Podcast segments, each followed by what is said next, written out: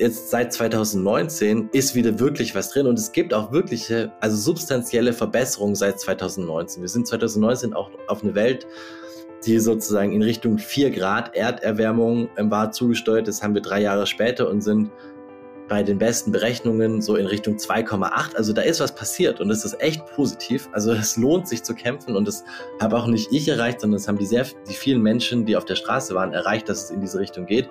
Aber trotzdem wissen wir natürlich, dass das alles viel zu langsam geht, weil wir viel zu lange gewartet haben. Genau, deswegen bin ich eigentlich gerade in einer Situation, wo ich denke, hey, es passiert was und wir können überall was anschieben und es lohnt sich. Und wenn man dann mal in so eine Minute kommt, wo man denkt, pff, aber die Realität der Atmosphäre ist einfach so, dass es ziemlich schwierig wird, dann denke ich mir, es nützt nicht, sich von so einem Gedanken runterziehen zu lassen, sondern man muss einfach weiterkämpfen. Und äh, man weiß manchmal gar nicht, wo eine Tür aufgeht, durch die man dann gehen kann und plötzlich was erreicht. Herzlich willkommen bei Let's Talk Change. In unserer Podcast-Reihe diskutieren wir mit relevanten Entscheidungsträgern, inspirierenden Innovatoren und spannenden Visionären, welche Rolle Technologien, Geschäftsinnovationen, Politik und Medien für den Wandel der Wirtschaft und Gesellschaft in Richtung Nachhaltigkeit haben. Mein Name ist David Wortmann. Als ich mit Michael Bloss sprach, kam er gerade aus dem Umweltausschuss des Europaparlaments, wo er mit anderen Abgeordneten in knapper Mehrheit die Ziele zur Treibhausgasemissionsreduktion der EU bis 2030 noch einmal anheben konnte. Für die Grünen sitzt Michael Bloss seit 2019 im Europaparlament, nicht nur im Umwelt, sondern auch im Industrie-, Forschungs- und Energieausschuss. Bereits auf Landesebene in Baden-Württemberg und auch auf Bundesebene war Michael einer der Verhandler für die jeweiligen Koalitionsverträge der aktuellen Landes- bzw. Bundesregierung. Das Gespräch mit Michael habe ich zum Anlass genommen, ein wenig Orientierung in die aktuellen politischen Diskussionen und Beschlüsse auf EU-Ebene zu Klima- und Energiethemen zu geben. Green Deal, Fit for 55, Repower EU und die zahlreichen Richtlinien. Wer kann das noch alles auseinanderhalten? Wir strukturieren für euch ein wenig diese Schlagwörter und den aktuellen Stand, denn es gibt gerade ein wahres Feuerwerk an neuen Beschlüssen, Plänen und Ideen auf EU-Ebene, um Klimaschutz und Energiewende einen neuen Schub zu geben. Auch die Europäische Kommission zeigt sich gerade weniger als Bremser, sondern eher als Taktgeber für den Klimaschutz, was zum Beispiel das neue Repower EU-Paket zeigt. Zum Zeitpunkt unseres Gespräches war dieses noch nicht in der Öffentlichkeit bekannt. Aber Michael und ich haben unser Gespräch über Sprachnachrichten im Nachhinein noch etwas weitergeführt, um euch die wichtigsten Punkte zusammenzufassen. Ob die neuen Vorschläge nicht nur positive, sondern auch Schattenseiten haben, das erklärt uns Michael. Viel Spaß bei dieser Episode von Let's Talk Change. Es wird sicher nicht unsere letzte zur Europapolitik sein. Hallo Michael Bloss, ich erwische dich gerade in Brüssel. Du kommst gerade aus einer sehr entscheidenden Abstimmung im Umweltausschuss des Europäischen Parlaments, denn du bist einer der wichtigen EU-Parlamentarier in diesem Bereich. Was wurde denn heute abgestimmt? Hallo, erstmal in die Runde. Ich komme gerade aus dem Umweltausschuss und wir haben über den Emissionshandel abgestimmt und über den EU-Klimazoll. Und das sind schon sehr mächtige Instrumente für den europäischen Klimaschutz. Der EU-Emissionshandel ist, glaube ich, das größte Instrument in der EU insgesamt, um Klimaschutz zu betreiben. Über 40 Prozent aller CO2-Emissionen in der Europäischen Union unterliegen dem Emissionshandel und werden dort geregelt. Und da haben wir schon sehr, sehr große Instrumente in der Hand auf der europäischen Ebene und sind damit eigentlich auch mächtiger als jede nationale Politik. So, was wurde denn jetzt substanziell, also im Inhalt abgestimmt? Wofür gab es eine Mehrheit? Genau, also wir haben sehr viel abgestimmt und dieser Emissionshandel ist auch sehr groß und hat sehr viele unterschiedliche Dimensionen. Die größten politischen Unterschiede gab es bei der Frage, wie viel Klimaschutz, wie hoch ist die Ambition. Das bedeutet also, ähm, gerade eben sollen oder die Kommission hat uns vorgeschlagen, dass bis zum Jahr 2030 die Emissionen in diesem Bereich um 61 Prozent sinken sollen. Wir haben jetzt mit einer Ampelmehrheit plus Linke durchgesetzt, dass sie um 67 Prozent fallen sollen. Das ist also nochmal substanziell mehr. Und das bedeutet, dass wir auch insgesamt bis 2030 ein besseres Klimaziel erreichen werden. Also bisher will die EU ja 55 Prozent. Deswegen heißt das ganze Ding ja auch Fit for 55. Ähm, mit dem, was wir jetzt heute abgestimmt haben, gehen wir in Richtung 60 Prozent äh, weniger CO2-Emissionen. Und das ist schon echt eine Nummer. Die Kommission hat 61 Prozent vorgeschlagen. Ihr habt jetzt im Umweltausschuss 67 Prozent mit einer knappen Mehrheit, wie ich dann auch vorhin auch schon mitbekommen habe, dann abgestimmt. Jetzt muss das Ganze aber natürlich nochmal insgesamt durchs Europaparlament. Siehst du da, in vier Wochen ist ja, glaube ich, die Abstimmung, die Gefahr, dass das Ganze nochmal scheitern könnte? Oder bist du da zuversichtlich, das geht jetzt so durch? Nein, äh, da bin ich leider nicht so zuversichtlich, dass ich sagen könnte, ich kümmere mich gar nicht mehr drum. Es ist ja in der Europäischen Union und bei uns im Parlament immer so, dass die Mehrheiten wechseln und dass man wirklich fast jeden einzelnen Abgeordneten nochmal bearbeiten muss. Das ist ja auch was Schönes. Dadurch kann man viele Dinge durchbekommen, aber es ist auch was Anstrengendes und ähm, es gibt innerhalb der Konservativen einen sehr großen Widerstand. Die wollen eigentlich noch weniger Klimaschutz haben, als es die EU-Kommission uns vorgeschlagen hat. Und da jetzt sozusagen diese Mehrheit zu organisieren, das wird schon nochmal hart und möglicherweise müssen wir auch noch ein paar Zugeständnisse machen. Aber wir legen jetzt alles daran, dass wir was Besseres hinbekommen, als es die EU-Kommission vorschlägt und dass wir nicht zu viele Zugeständnisse machen. Harte Arbeit in Brüssel, die sich natürlich ganz stark auch auf die Mitgliedstaaten auch auswirken werden. Wir haben hier im Podcast Let's Talk Change noch gar nicht so viel über Europa gesprochen. Deswegen möchte ich sehr, sehr gerne mit dir jetzt einfach mal die Gelegenheit nutzen, so die unterschiedlichsten Begriffe, die ja da ja durch den umwelt- und klimapolitischen Orbit schwirren, mal auseinanderzunehmen, beziehungsweise auch zu differenzieren, mal so ein bisschen auch Klarheit darüber zu machen. Du hast gerade schon Fit for 55 genannt, das große Programm. Die EU hat ja auch mal, Frau von der Leyen, einen Green Deal vorgelegt. Wir haben in den letzten Wochen und Monaten viel über die sogenannte Taxonomie gesprochen. Jetzt wird ja auch noch zusätzlich ein Repower EU-Plan vorgelegt. Also helf uns doch jetzt einfach mal, das mal so ein bisschen abzuschichten. Was baut hier aufeinander auf? Ja, wir haben wirklich sehr viele Baustellen gerade offen. Ich fange mal von Anfang an. Also die von der Leyen kam als Kommissionspräsidentin ja in ihr Amt und musste sich sehr schnell überlegen, was sie da eigentlich so an Ideen vorbringt, weil ich glaube, sie wusste zwei Wochen davor auch nicht, dass sie das überhaupt werden könnte. Und ähm, dann hat sie eben das Thema der letzten EU-Wahl aufgenommen. Das war die Klimakrise, das war der Fridays for Future Höhepunkt und hat gesagt, wir machen jetzt einen European Green Deal, nennt es den europäischen Man on the Moon Moment und ähm, ganz groß. Und dann war erstmal überhaupt nicht klar, was will sie jetzt eigentlich. Also sie will irgendwie was Großes, aber dann kam raus, dass wir jetzt erstmal ein europäisches Klimaschutzgesetz machen. In diesem Klimaschutzgesetz haben wir festgelegt, wie hoch unsere Ambition ist, um wie viel wir unsere CO2-Emissionen bis zum Jahr 2030 verringern sollen. Das haben wir im letzten Jahr abgeschlossen, dieses Klimaschutzgesetz.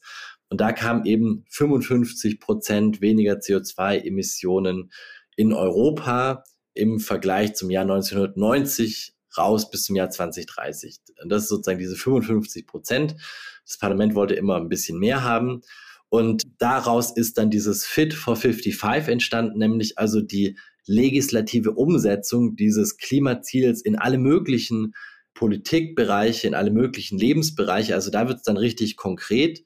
Und das gliedert sich jetzt eben in diesem großen Fit for 55 Paket in unterschiedliche Dinge. Also es wird eben der Emissionshandel, den können wir gleich noch ein bisschen näher besprechen, der wird reformiert. Es geht aber auch um die erneuerbaren Energienrichtlinie, es geht um die Energieeffizienz, es geht um die Energieeffizienz in Gebäuden, es geht um das Ende des Verbrenners bis zum Jahr 2035, es geht um den Ausbau der Infrastruktur von E-Ladesäulen, es geht um erneuerbare Kraftstoffe für den Schiffs- und für den Flugverkehr. Also wir machen wirklich überall, wo man CO2-Emissionen einsparen kann. Da versuchen wir es aufzumachen, bis auf einen Sektor, der wird ausgespart, das ist die Landwirtschaft. Und das ist wirklich ein Problem, weil da muss auch viel passieren. Aber ansonsten wird versucht, alles anzugehen. Ihr habt damals, wenn ich das richtig in Erinnerung habe, ja schon auch, also ihr im Sinne von die Grünen in der europäischen Fraktion, also alle Grünen, dann doch eine wesentliche Rolle gespielt, weil die damals in Frage stehende EU-Kommissionspräsidentin Frau von der Leyen ja mit nicht ganz so ambitionierten Vorschlägen zunächst in den Wahlkampf gegangen ist und mit diesem Fridays for Future Moment im Rücken habt ihr dann doch dann gesagt, Frau von der Leyen, Sie bekommen nur dann unsere Stimme, wenn Sie noch mal ein bisschen nachlegen hier. Das ist auf jeden Fall so, dass diese grüne Welle der Fridays bei der Europawahl dazu geführt hat, dass dieses Thema hier auf die Agenda gekommen ist und dass es jetzt auch so umgesetzt wird. Es ist natürlich für viele unverständlich, dass wir jetzt drei Jahre nach der Wahl haben und immer noch so wenig passiert ist. Und wenn unsere Reformen dann mal abgeschlossen sind, dann werden die vielleicht im Jahr 2024 in Kraft treten. Das heißt, äh, also fünf Jahre danach, so lange braucht es in, in diesen ähm, Strukturen und das ist viel zu kurz. Aber genau, sozusagen von Anfang an war klar, die EU-Kommission muss da liefern und ähm, Frau von der Leyen hat das auch sich selbst als Ziel ausgegeben. Allerdings müssen wir auch ehrlich sagen, wir Grüne haben Frau von der Leyen nicht gewählt am Anfang, weil sie von dem, was sie dort vorgestellt hat, am Anfang zu wenig wollte und äh, sie aber auch gar nicht unsere Stimmen so richtig haben wollte, sondern ganz am Anfang sie noch auf die Stimmen der Peace-Partei aus Polen, also den Rechtskonservativen, gebaut hat, die sie dann mitgewählt haben. Ich glaube, mittlerweile hat sie gemerkt, dass sie mit denen nicht so gut fährt und dass sie mit unseren Stimmen, mit den grünen Stimmen besser ihre Politik vorantreiben kann. Und deswegen gibt es da jetzt auch immer eine gute Zusammenarbeit. Aber am Anfang hat sie sich erstmal die falsche Mehrheit ausgesucht. Bringen wir vielleicht auch nochmal ein paar Zahlen, Daten, Fakten hier mit rein. Also auf der europäischen Ebene. Und bitte korrigiere mich, äh, Michael, wenn ich das richtig im Blick habe sind ja ungefähr rund 20, 23 Prozent der CO2-Emissionen kommen aus dem Transportsektor. Rund 37 Prozent der CO2-Emissionen kommen aus dem Gebäude- und Wärmesektor, also einen ganz, ganz großen substanziellen Bereich und rund äh, ein Drittel aus der Industrie insgesamt. Und dann gibt es halt noch so ein paar kleinere Bereiche. Die Energie spielt natürlich hier eine sehr, sehr große Rolle. Wir sind im Bereich der erneuerbaren Energien im Stromsektor bei ungefähr 30 Prozent erneuerbare Energien. Also hier sieht man, hier gibt es noch sehr viel Luft nach oben. Im Transportsektor sind es gerade mal 7, 8 Prozent ungefähr erneuerbare Energienanteil. Und im Gebäudesektor sind es auch nur knapp 20 Prozent erneuerbare Energien. Also hier ist ja noch ganz, ganz viel Luft nach oben, um die erneuerbaren Energien auszubauen, um CO2 auch einzusparen. Wo sind denn für dich jetzt die größten Hebel? Vor allen Dingen, wenn du dir die ganzen Rechtsakte und Gesetze mal anschaust, die ja noch in der Pipeline auch sind, die du gerade teilweise auch schon aufgezählt hast. Also der größte Hebel ist bestimmt äh, ein schneller Kohleausstieg. Das war schon immer so und äh, das können wir schnell ersetzen. Und deswegen muss das auch so schnell wie möglich kommen. Europäisch machen wir das auch im Emissionshandel eben über einen hohen CO2-Preis. Und gleichzeitig bedeutet es dann natürlich auch, dass wir die Erneuerbaren viel schneller ausbauen müssen und dass wir da wegkommen müssen von den Verfahren, die dazu führen, dass man acht Jahre braucht, um Windkraftanlage aufzustellen. Also das ist wirklich zentral und gleichzeitig ist gerade bei den im Verkehrsbereich ist einfach noch fast nichts passiert. Da merken wir gerade, dass der Markt eigentlich schneller ist als die Politik. Also wie schnell sagen die Elektroautos jetzt reinkommen und auch die sozusagen Vollelektroautos aufgenommen werden, da kämpfen wir hier gerade wirklich Schattenkämpfe im Europäischen Parlament, dass viele von, also der rechte Teil, aber auch zum Teil die Liberalen unbedingt am Verbrennerauto festhalten wollen, obwohl die Industrie schon lange gesagt hat, dass 2030 Schluss ist. Also ein Großteil hat es schon gesagt. Aber da, genau, da müssen wir sozusagen, da, da kämpfen wir eigentlich gerade noch nicht darum, dass wir schneller sind von der Klimapolitik her, sondern dass sich äh, die Politik der Realität anpasst. Im Gebäudebereich, im Wärmebereich, das merken wir ja gerade auch bei dieser ganzen Frage, wie kommen wir weg von, von Putins Gas, sind es natürlich langfristige große Investitionen und das, das dauert alles, das ist extrem teuer. Aber auch da können wir schneller sein und können erstmal sozusagen die, die Low-Hanging Fruits nutzen. Also zum Beispiel äh, gibt es einfach sehr viele Gebäude, die einfach sehr schlecht gedämmt sind und überhaupt nicht. Und erstmal solche äh, kleinen Dinge wie dann die Fensterrahmen und die Türrahmen abzukleben zum Beispiel, das hilft dann schon. Und gleichzeitig müssen wir natürlich auch mit unserer Industrie vorankommen. Äh, denn eines der größten Dinge neben diesen ganzen Genehmigungsverfahren, die wir gerade merken, ist, dass wir einfach nicht genügend Fachkräfte haben und zwar nicht nur in Deutschland, sondern auch in Polen und auch in Italien, die diese ganze Industriewende machen. Das heißt, wir müssen auf der einen Seite Leute ausbilden, aber auch auf der anderen Seite die Prozesse industrialisieren. Also die Industrialisierung der Energiewende, das bedeutet zum Beispiel beim Renovieren, dass man dort sozusagen das serielle Renovieren fördert. Das bedeutet aber zum Beispiel auch ne, bei Solaranlagen, dass die so gebaut werden, dass es auch Dachdecker installieren können und nicht Solarinstallateure. Also da, also eigentlich müssen wir überall schneller sein, aber das sind ein paar Punkte, die ich jetzt mal rausgreifen wollte. Was kann denn die EU konkret machen? Also ein Instrumentarium ist ja einfach Geld zur Verfügung zu stellen. Das andere ist es, einfach starke Ziele zu setzen, damit die Mitgliedstaaten hier auch wirklich mitziehen, diese auch umsetzen. Wo siehst du die größten Möglichkeiten denn von Seiten ja, dieses doch sehr europäischen Gebildes, von dem du ja auch gerade schon beschrieben hast, wenn Entscheidungen gefällt werden, dann dauert das ja doch ein bisschen länger. Es dauert vier, fünf Jahre, bis etwas entschieden wird. Dann dauert es ja auch noch einige Jahre, bis etwas auch umgesetzt wird. Wo siehst du da das beste Instrumentarium, um hier schnell voranzukommen? Also wenn wir diesen Emissionshandel jetzt anpassen, das ist das größte Instrumentarium einfach insgesamt. Wie gesagt, über 40 Prozent der EU-Emissionen aus der Energie und aus der Industrie, die fallen darunter. Das schnell anzupassen wirkt auf unterschiedliche Weise. Auf der einen Seite wirkt es natürlich im Energiebereich, wo die Erneuerbaren fast jetzt schon unschlagbar sind, aber das muss auch eben in, in allen europäischen Ländern muss es dort diese Anreizstruktur geben. Das heißt, das Fossile wird teurer, die Erneuerbaren werden sowieso günstiger und werden dann auch relativ günstiger. Und das zweite ist bei der Industrie.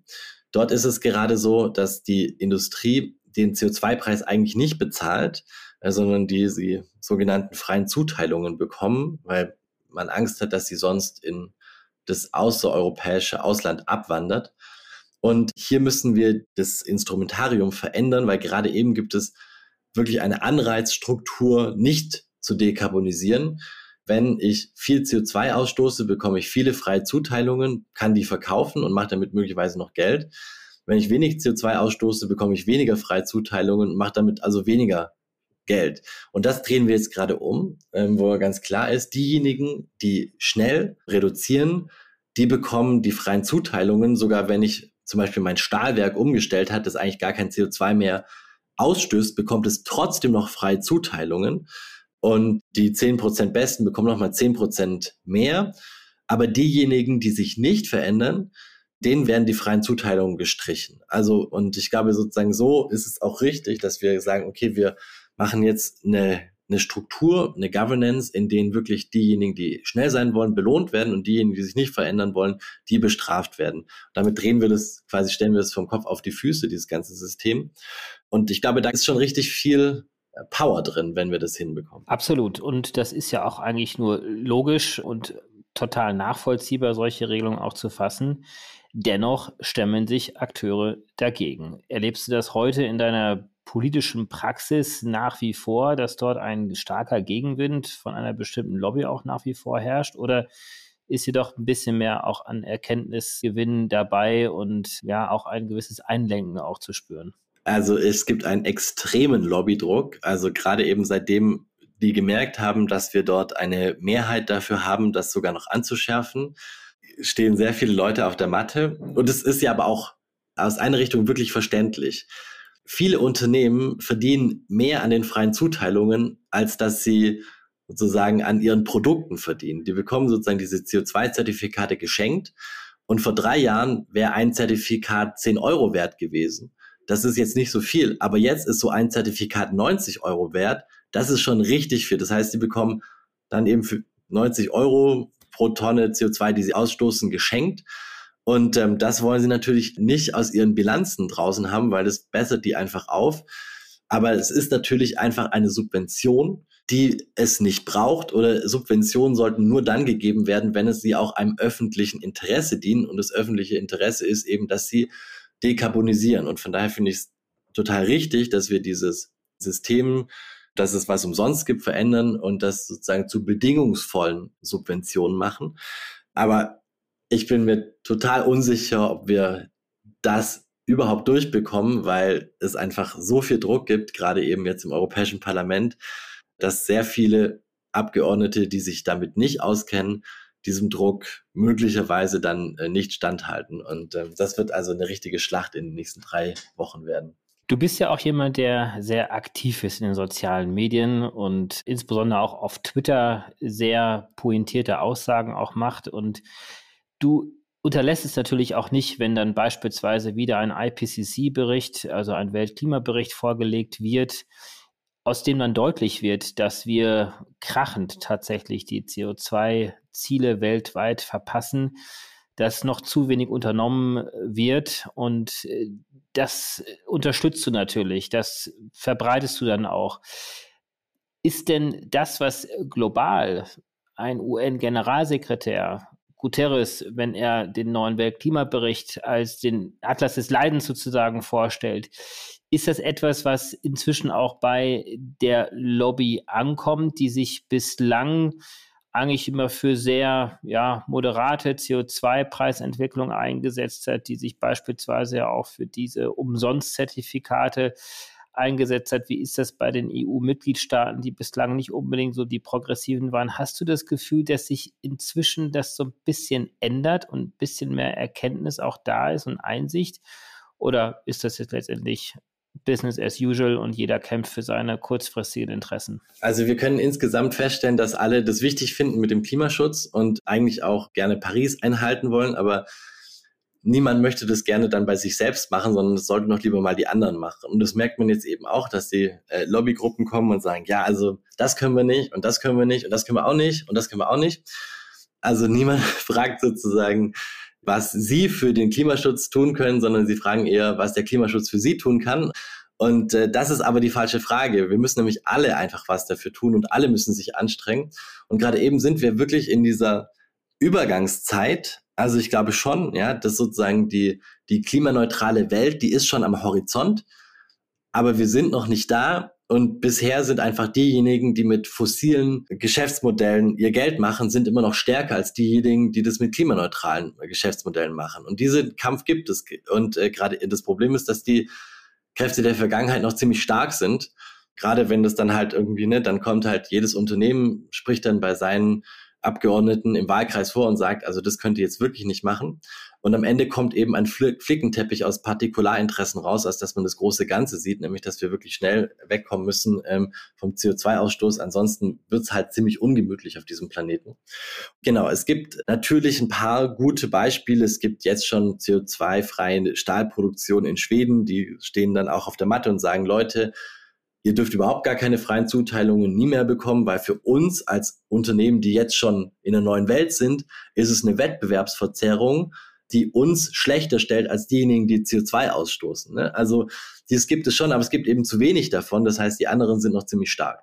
Und ähm, wenn du es angesprochen hast, also es ist schon ganz schön bitter, wenn man diese beiden Perspektiven zusammen sieht. Das, was uns die Wissenschaft jedes Jahr sagt, wenn wir jetzt hören, 1,5 Grad könnten schon in vier Jahren, könnten wir schon die 1,5 Grad Grenze überschreiten.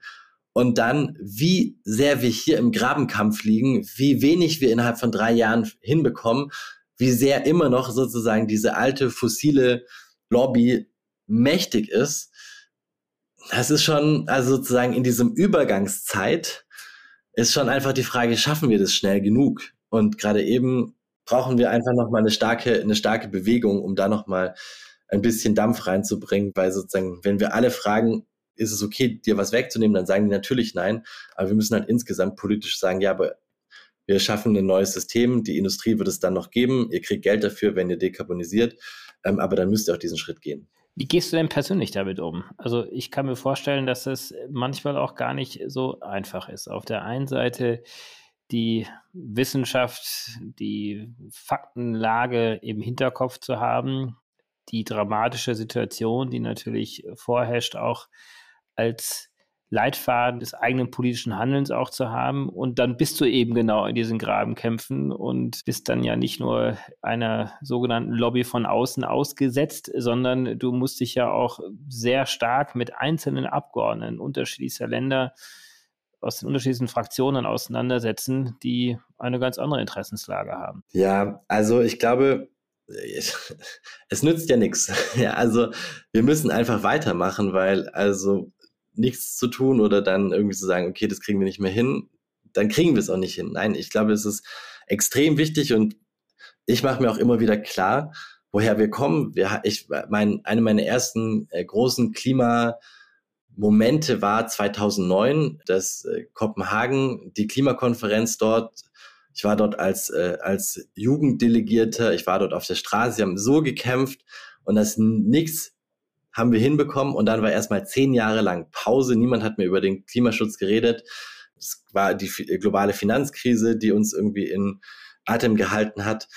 Also und jetzt, jetzt seit 2019 ist wieder wirklich was drin und es gibt auch wirkliche, also substanzielle Verbesserungen seit 2019. Wir sind 2019 auch auf eine Welt, die sozusagen in Richtung 4 Grad Erderwärmung war zugesteuert. Das haben wir drei Jahre später und sind bei den besten Berechnungen so in Richtung 2,8. Also da ist was passiert und das ist echt positiv. Also es lohnt sich zu kämpfen und das habe auch nicht ich erreicht, sondern es haben die sehr, die vielen Menschen, die auf der Straße waren, erreicht, dass es in diese Richtung geht. Aber trotzdem wissen wir natürlich, dass das alles viel zu langsam geht, weil wir viel zu lange gewartet haben. Genau, deswegen bin ich eigentlich gerade in einer Situation, wo ich denke, hey, es passiert was und wir können überall was anschieben und es lohnt sich. Und wenn man dann mal in so eine Minute kommt, wo man denkt, pff, aber die Realität der Atmosphäre ist einfach so, dass es ziemlich schwierig wird, dann denke ich mir, es nützt nicht, sich von so einem Gedanken runterziehen zu lassen, sondern man muss einfach weiterkämpfen. Und äh, man weiß manchmal gar nicht, wo eine Tür aufgeht, durch die man dann gehen kann und plötzlich was erreicht. Zum Beispiel morgen wird hier ein äh, Repower EU-Plan vorgestellt und ich habe mich total dafür eingesetzt, dass wir zum Beispiel eine europäische Solarpflicht bekommen, dass wir ein europäisches Produktion von Solaranlagen bekommen. Und ich glaube, da kommt echt einiges davon auch durch.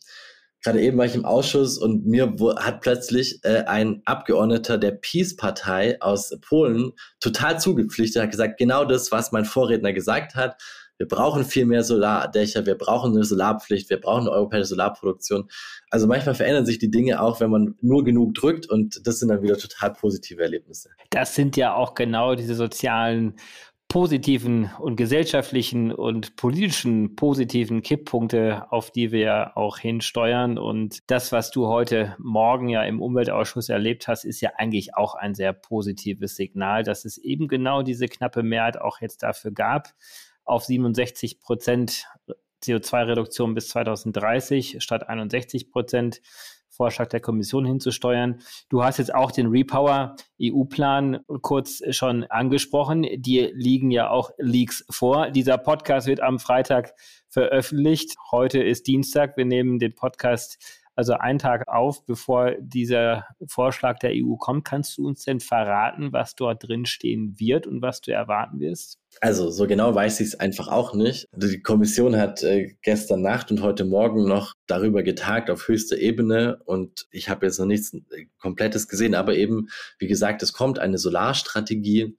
Also es kommt in jedem Fall eine Empfehlung für die Solarpflicht. Vielleicht kommt auch eine Solarpflicht selbst. Das wäre richtig großartig.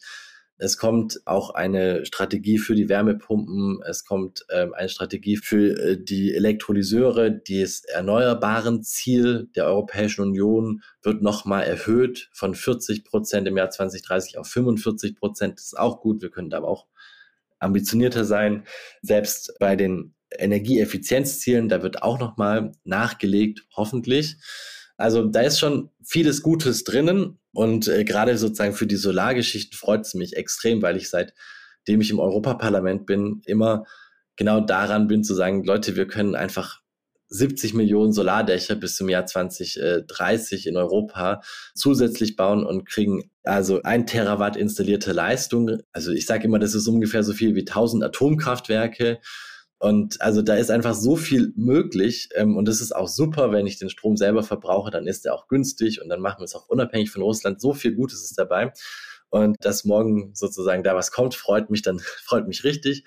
Äh, mal sehen, wie ambitioniert es dann wirklich wird. Es gibt natürlich auch ein paar Sachen, wo ich sagen würde, das bräuchte ich nicht. Zum Beispiel, dass mehr Geld nochmal in Gasinfrastruktur gesteckt werden soll.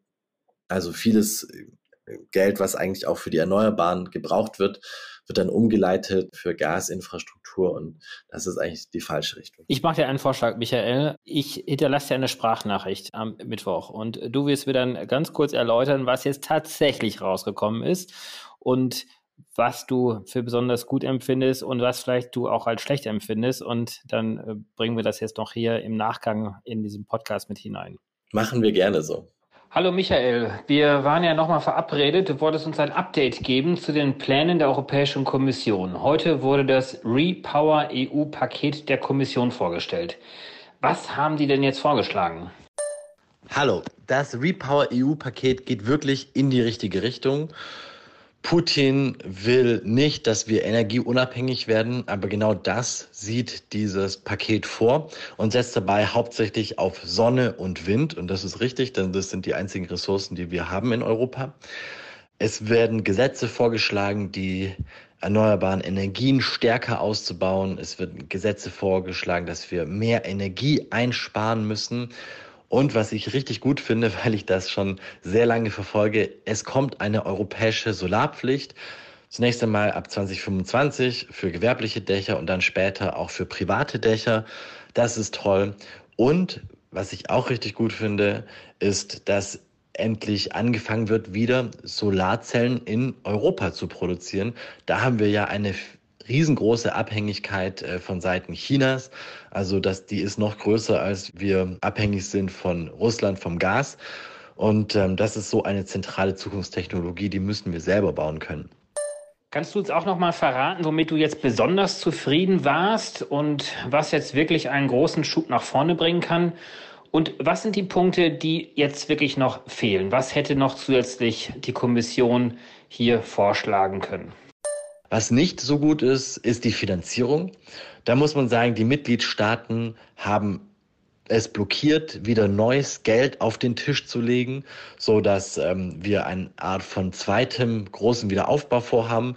Und jetzt hat die EU-Kommission überall Geld zusammengekratzt, wo es, es noch welches gab. Und das Schlimmste ist, dass sie sagen, wir werden jetzt zusätzlich CO2-Zertifikate auf den Markt schmeißen und damit Geld verdienen wollen.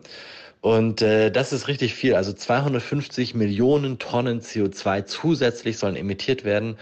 Im Vergleich äh, alle deutschen Kohlekraftwerke emittieren in einem Jahr circa 140 Millionen Tonnen. Also das nochmal 100 Millionen Tonnen mehr.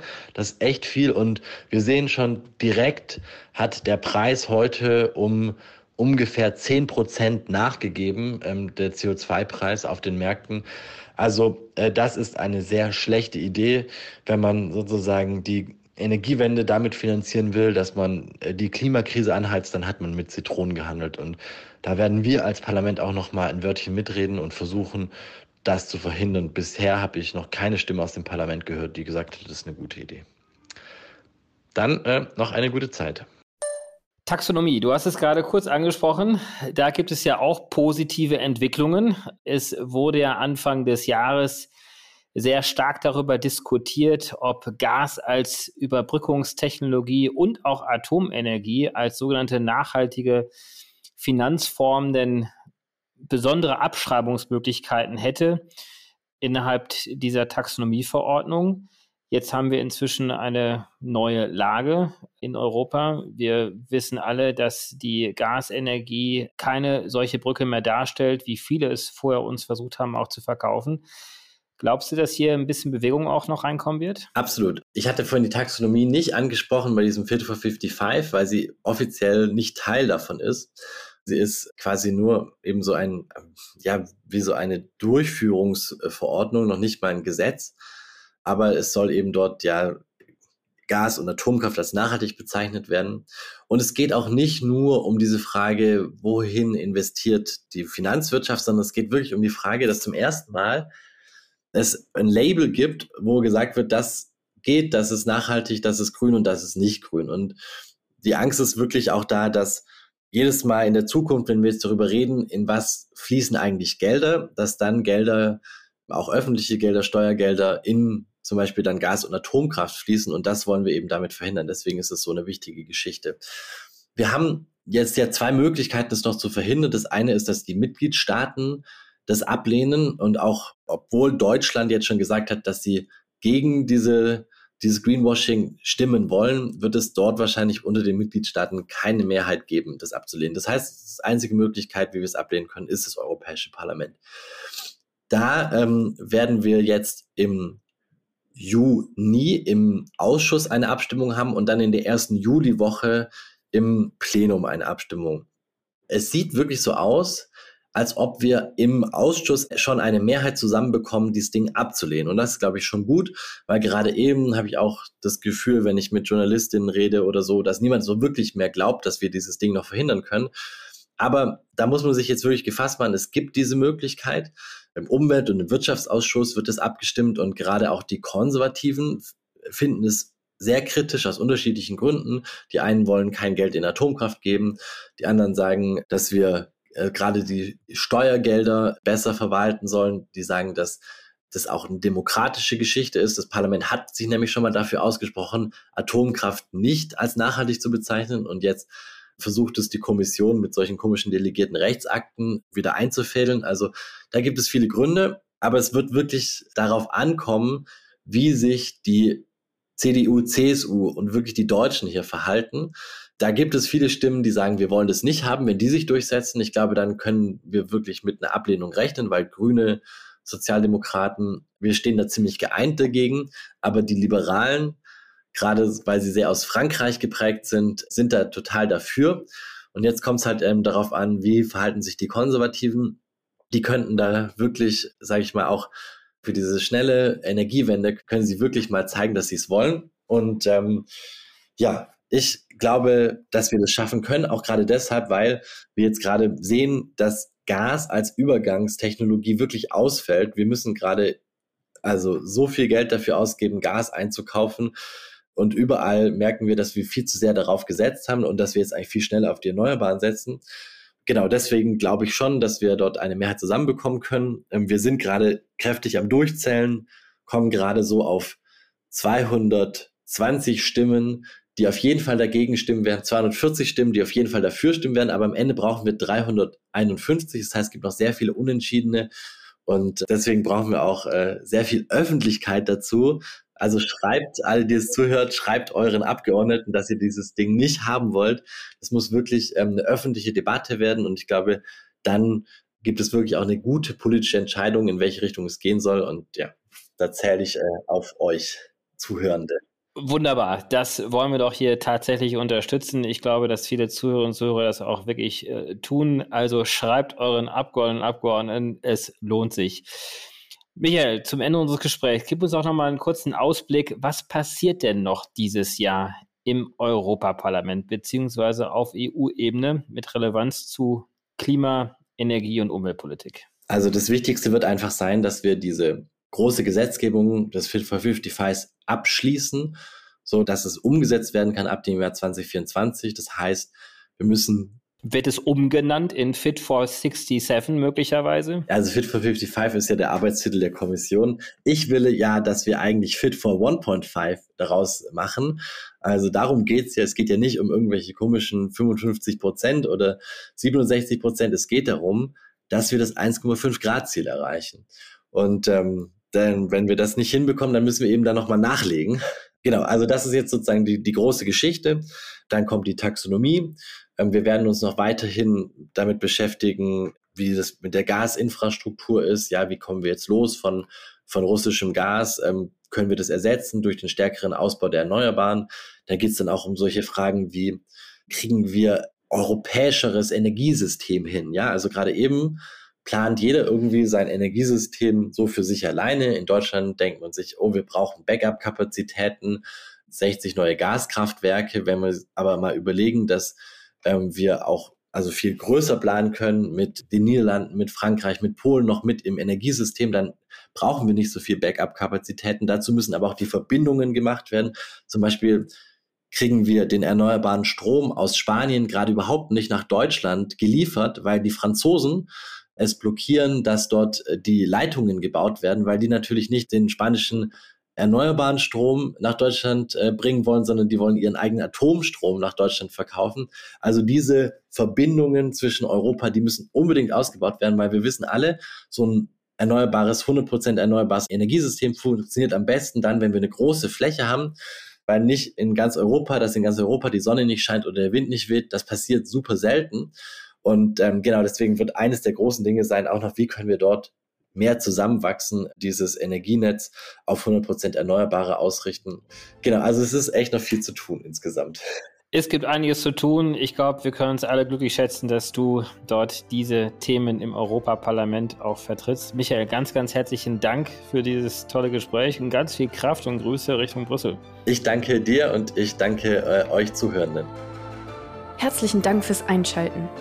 Wir hoffen, dass Sie beim nächsten Mal bei Let's Talk Change wieder dabei sind. Dieser Podcast wird realisiert durch DWR ECO, einer internationalen Cleantech-Beratung für Kommunikation, Politikberatung und Geschäftsstrategien.